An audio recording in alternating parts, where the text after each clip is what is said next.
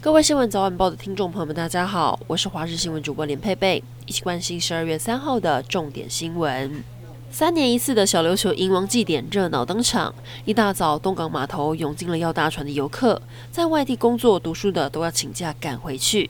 而小琉球这边祭典的第一天，在神轿绕岛一圈的笋岗卡，代表的是驱除海域四周恶煞的仪式，非常罕见，是一大观光亮点。整个码头堤岸边挤满了人，都为了要参加这个独一无二的传统祭典。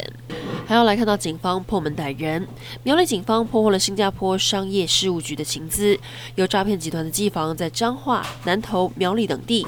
警方掌握地点埋伏，兵分三路破门攻坚。没有想到有嫌犯为了阻挠警方查气，朝警方狂泼肥皂水，还丢掷桌椅。但最后总共十七名成员通通被逮，而这个诈骗集团是锁定在新加坡的台湾人，谎称他们散播疫情假讯息，涉犯刑法为由诈取财物，得手至少一千三百二十万。高雄左营站惊传有人在置物柜里藏枪。最后还是清洁阿姨打扫时发现了枪支，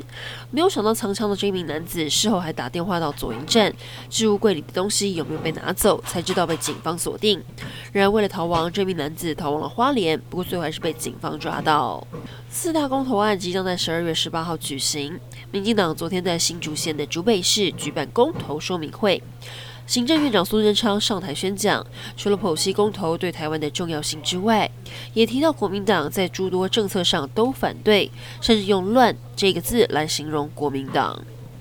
新北市永和有一间小火锅店，之前发生情侣吵架，男朋友一气之下竟然把女子的头压在滚烫的火锅里，画面全被监视器画面录下。男子把女子的头用力往滚烫的锅里强压两分钟，店员看到都吓傻，急忙出来关心，也赶紧报案。而施暴的男子没有说什么就离开现场，警方到场后才知道是情侣吵架。不过这一名被害女子不愿意透露吵些什么，还想保护男友的身份，不愿意说出名字，也表示不愿。提告。国际消息来关注新型冠状病毒 Omicron 来势汹汹，各国如临大敌。北欧国家挪威在二号爆发出 Omicron 大型群聚感染，预料有多达六十人确诊，引发了当局警戒。至于德国首都柏林，也传出了第一起 Omicron 确诊病例。德国当局已经决定要禁止没有接种疫苗的人进入所有场所，只有杂货店、药局、面包店等不在此限。新措施还包含了立法强制接种疫苗。最后来关心天气，今天清晨辐射冷却效应更强，一早最低温出现在基隆七度，只有八度。不过今天白天各地高温都会来到二十一到二十五度，要留意日夜温差大。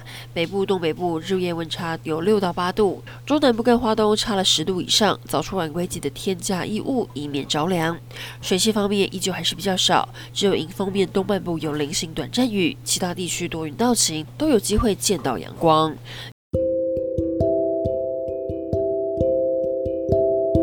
以上热点新闻，感谢您的收听，我们再会。